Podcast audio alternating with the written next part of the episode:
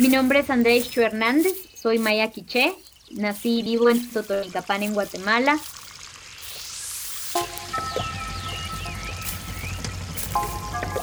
En este momento, digamos, eh, Guatemala está enfrentando una profundización de, las crisis que traíamos antes del encierro de la pandemia.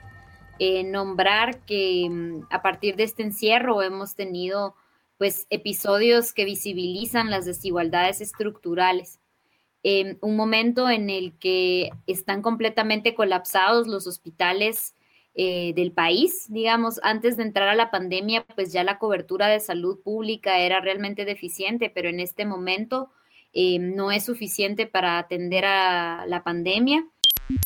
Eh, las mascarillas les están dando para 8 a 15 días el recambio. Seguimos sin el equipo. Tenemos demasiados compañeros ya contagiados en cuarentena y los compañeros aún siguen trabajando por temor a que los puedan destituir o puedan mandarlos a jubilar porque esas fueron las amenazas que hicieron anteriormente.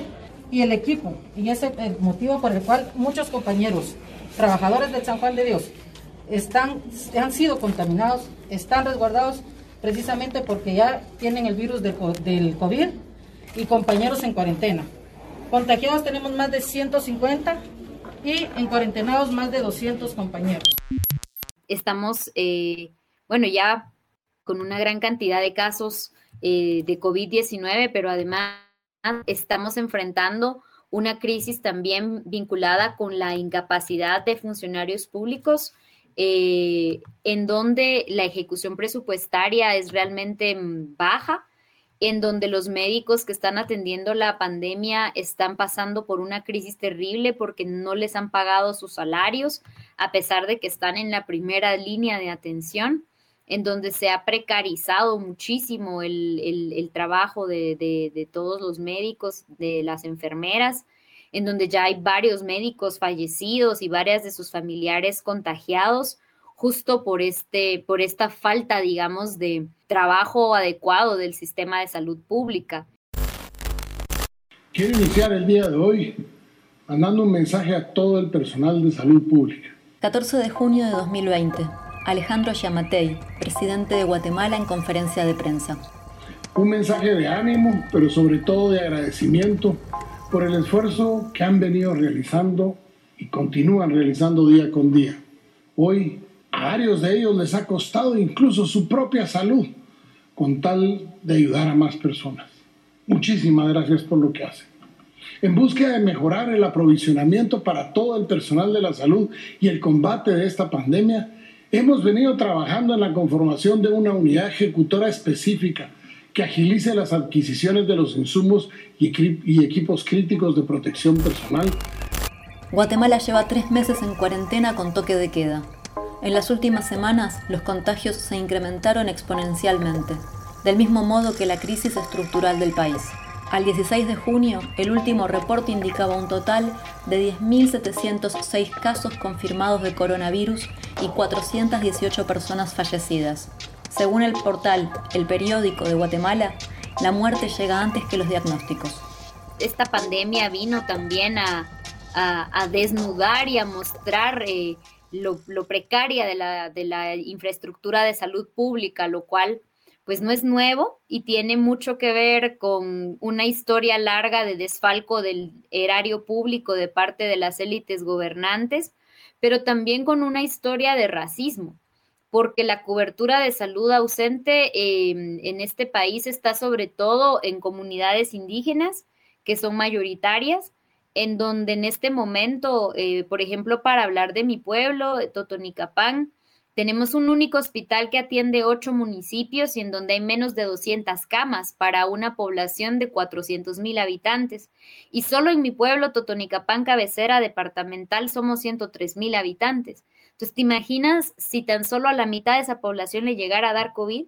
Y además hay un muy mal manejo de la información pública que tiene que ver también con una estrategia eh, política de gobierno de ocultar la información alrededor de múltiples casos.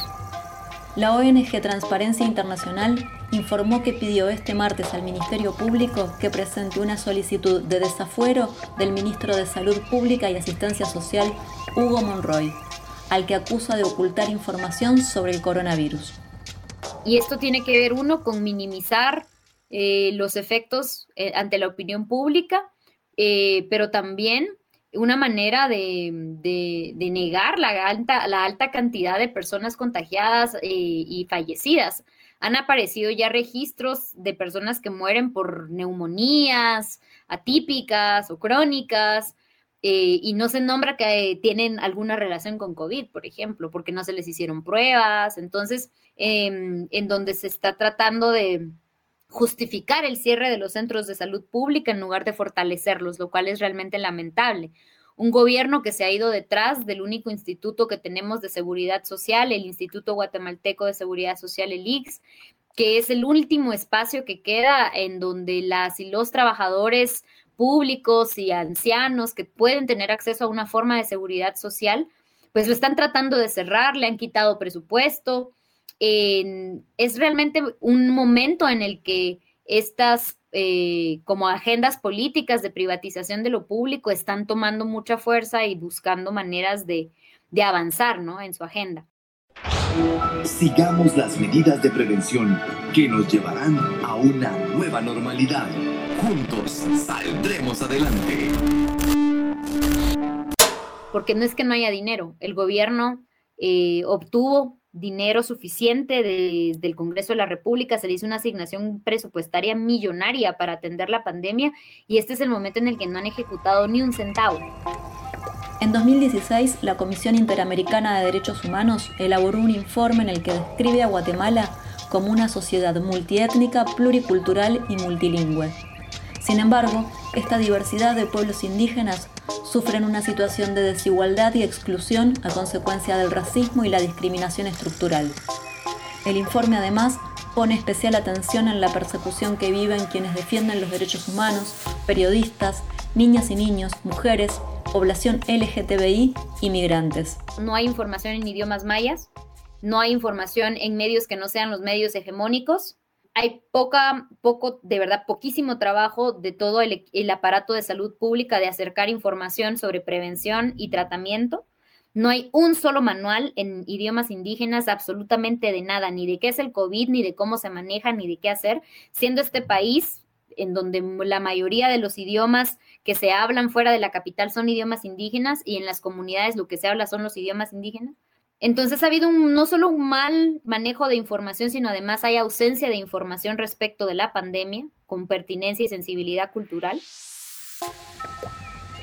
Y luego en una comunidad indígena, pues eh, hay una, persona contagiada, ¿no?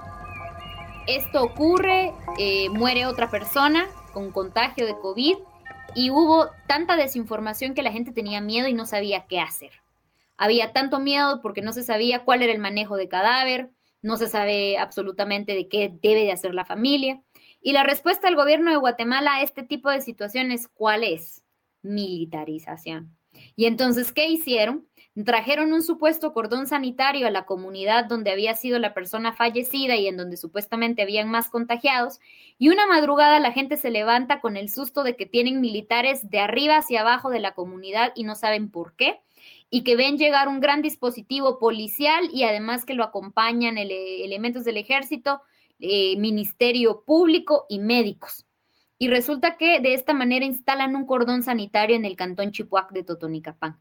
Una mañana sin previo aviso a la gente y generando tanto miedo y zozobra que la gente se molestó, se asustó, hubo conflicto, la gente salió a preguntar por qué y luego se llevaron a las personas de su casa, de verdad, era, era como ver un operativo eh, para capturar delincuentes, ¿no? Así es, la guerra contra el enemigo invisible del COVID, que justifica el tener eh, un cese absoluto de locomoción, pero además de control militar de las calles. Y entonces, además, em, esto ha servido para también mostrarnos, ¿no? La desigualdad en la aplicación de la ley penal porque mm, hace apenas unos días hicimos una denuncia muy, muy dura, porque mm, un grupo de, muchachitos ricos, ¿no? Eh, hicieron una fiesta privada en una tienda, en una zona residencial exclusiva de la ciudad de Guatemala, en horario de toque de queda. Se, se denunció que esta fiesta se estaba llevando a cabo, se expuso a estos, a estos muchachitos, que mm, la policía llegó al lugar como que fuera la niñera, a pedirles que fueran a casita, no hubo una sola multa, una sola captura. Semanas anteriores y ese mismo día, todos habíamos sido testigos de capturas a mujeres indígenas que se habían tardado unos minutos en vender su verdura en los mercados y se las habían llevado detenidas, presas, agredidas, humilladas. O sea, el ensañamiento de la estructura policial, ¿no? Lo ves ahí completamente en contra de esos cuerpos indígenas, de mujeres, pobres, trabajadoras, pero no contra estos hijos de papi, ¿no? Y lo ves además eh, al inicio de la pandemia, también otro joven quiché, ilustrador de zapatos de la ciudad de Guatemala, no logró juntar ese día para pagarse una habitación, estaba en la calle y se lo llevaron preso, ¿no? Entonces ves efectivamente cómo este país está pues fundado y fundamentado en esas desigualdades basadas en racismo, basadas en clasismo, basadas en machismo, y, pues no te puede no dar rabia, ¿no? Vivo en un país como es, donde por, por default, y esto no me lo inventé, el, Instituto Centroamericano de Estudios Fiscales hace eh, ya cuatro años, tres años, publicó una investigación que se llama Gasto Público y Pueblos Indígenas o Inversión Pública y Pueblos Indígenas. Y esta investigación muy seria y sustentada en muchísimos eh, años de investigación, data, nos muestra que el Estado guatemalteco, por cada quetzal que invierte en una persona no indígena, invierte 30 centavos de ese quetzal en una persona indígena. O sea, hay una decisión política de la asignación presupuestaria para la exclusión. Y entonces eso es racismo de Estado, eso es racismo institucionalizado. Entonces es muy fuerte porque el Estado está ausente en, en, materia de servicios, pero está presente en materia de represión. Lolita Chávez, lideresa del pueblo maya quiché y feminista. Con profunda indignación y con un gran dolor, hoy denunciamos el vil asesinato del hermano de nuestro guía, de nuestro aquí, de nuestro gran sabedor del conteo del tiempo desde nuestra cosmovisión maya, denunciamos el asesinato del hermano Tata Domingo Chokche. Él fue asesinado el 6 de junio del 2020. Él es miembro del Consejo de Guías Espirituales con sede en Poptum Petén, un gran guía, un gran médico ancestral. Este es un crimen que no puede quedar en el silencio, que no puede quedar en la impunidad en Guatemala pues la persecución a los pueblos originarios, a los defensores y a las defensoras de los territorios continúa. Exigimos justicia. Exigimos que los mundos no silencien porque esto es racismo. Y de alguna manera eh, él estaba involucrado también con universidades privadas, eh, haciendo sistematización de este conocimiento pues para poder compartirlo, para poder diseminarlo, em, y recibió una acusación de brujería. Y esto no es nuevo, esto no es algo que ocurra apenas hoy, es algo que tenemos más de 500 años, son 528 años de estar viviendo, ¿no? Que es la, la creación de esta categoría de prejuicio como la brujería, que lo que ha servido es para estigmatizar cualquier otra práctica de la espiritualidad fuera de, del cristianismo, pues. Sabemos que hay una investigación en curso, yo sé que ya hay algunos investigadores eh, muy, muy buenos en Guatemala en este momento haciendo una investigación de la relación que hay entre la agenda antiderechos, el protestantismo y muchas de las redes de corrupción que operan en Guatemala, pero sabemos que las iglesias evangélicas en este país también se han convertido en lavadoras de dinero para narcotráfico y crimen organizado de diversa índole, ¿no? En donde pasan hasta tráfico de personas, eh, redes de abuso y esto está plenamente documentado. Entonces, pues, eh, digamos, vemos todos estos efectos de estas formas de operar, de, muchos de estos discursos y cómo afectan en la comunidad, en donde de manera deliberada, sin una investigación previa, pues viene gente, saca de su casa al abuelo Domingo, lo tortura por muchas horas y luego le prende fuego ante la luz eh, del día y frente a toda la comunidad que ante la violencia de los captores y de sus torturadores fueron incapaces de poder actuar. Ante este escenario, las comunidades se dieron estrategias de lucha y organización en defensa de su salud y del territorio. eh, los agricultores y cosecheros indígenas cachiqueles y tutujiles de Sololá, un pueblo que está al lado mío, donde está el lago de Izabá, el lago de Atitlán, eh, quisieron transportar sus verduras a los mercados de la ciudad de Guatemala, porque ellos son quienes abastecen de comida a, la capital, eh, a los mercados además, y la policía no los dejó circular. los regresó a su casa, a pesar de que había una normativa que permitía el transporte de alimentos eh, y de productos de primera necesidad en las carreteras. Sin embargo, los, comerciantes, los agricultores y cosecheros de Sololá se dieron cuenta que sí estaban circulando los camiones de cemento, los camiones de Coca-Cola y Pepsi-Cola, de golosinas y de todas las transnacionales que venden eh, enlatados.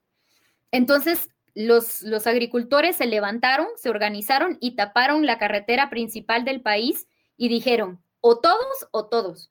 Y lo que, logra, lo que lograron fue además que muchos otros se levantaran igual que ellos, porque les había tocado también a otros agricultores en otros pueblos esta misma violencia. Y entonces se hizo, pues sí, un cierre de carreteras por unos días aquí, hecho por los agricultores del país, que pusieron al presidente y lo pusieron en la necesidad de tener que instruir a la policía nuevamente para que los dejara circular. Lo más cercano que conozco es mi pueblo, acá en Totonicapán. La forma en la que nosotros estamos organizados también tiene mucho que ver.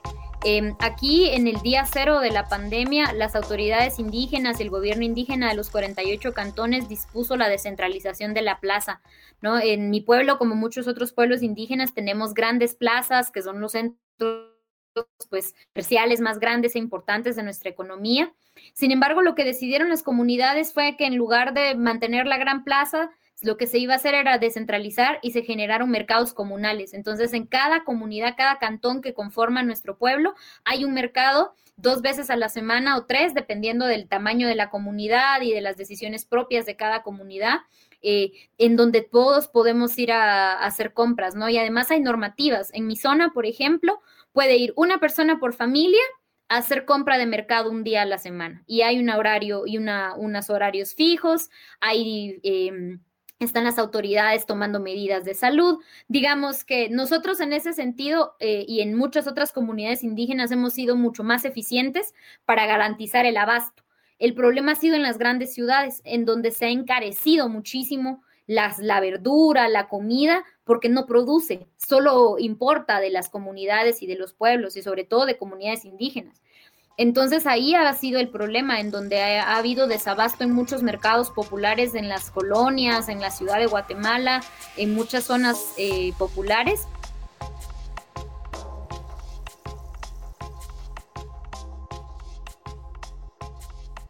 Yo vengo de, un pueblo y, nos llamamos Quiché, nuestro nombre eh, tiene que ver con el árbol, somos el bosque que es de nombre a sí mismo, ¿no? Y por eso es que parte, digamos, de la dinámica de este pueblo en la que crecemos muchas y muchos, es que el bosque es parte de nuestra cotidianidad, es parte de nuestra vida, hay una relación con él. Y yo desde que soy chiquita iba con mi papá a caminar por el bosque, ayudaba en reforestaciones, pues la, la vinculación tiene que ver con que entendés que de ahí viene el agua y que de ahí viene la vida.